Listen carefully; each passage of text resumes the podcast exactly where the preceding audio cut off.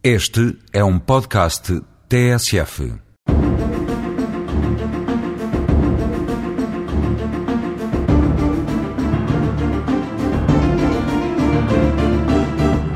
Concluímos hoje o itinerário iniciado no passado mês de junho, aproveitando o pretexto proporcionado pela próxima eleição de um novo titular do cargo de Provedor de Justiça, ensaiando um balanço sobre a atividade deste órgão do Estado. Um tal balanço é uma tarefa que cabe em primeira linha ao Parlamento fazer, por ser o órgão que elege o provedor e perante o qual, através da apreciação anual do relatório de atividade, presta contas. Mas até o cidadão mais diligente e atento aos trabalhos parlamentares terá grande dificuldade em encontrar notícia de um balanço parlamentar que seja sistemático e fundamentado da atividade do provedor de justiça, sendo certo que seria um dos melhores instrumentos para avaliar a própria evolução do desempenho dos serviços da administração pública.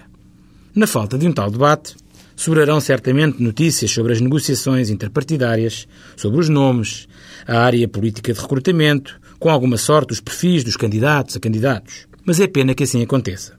É pena que se desperdice um capital longamente acumulado de informação e produção jurídica sobre a administração pública e, em especial, sobre o nível de proteção dos direitos dos cidadãos face ao Estado e, em geral, às entidades públicas.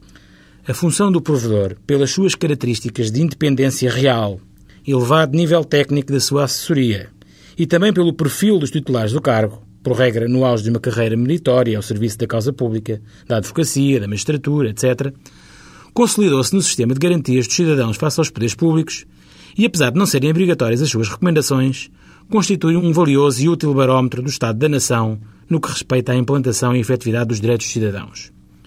Oxalá esta minha análise se revele pessimista e a realidade se encarregue, brevemente, de a desmentir. Seria bom e, na verdade, não levaríamos a mal.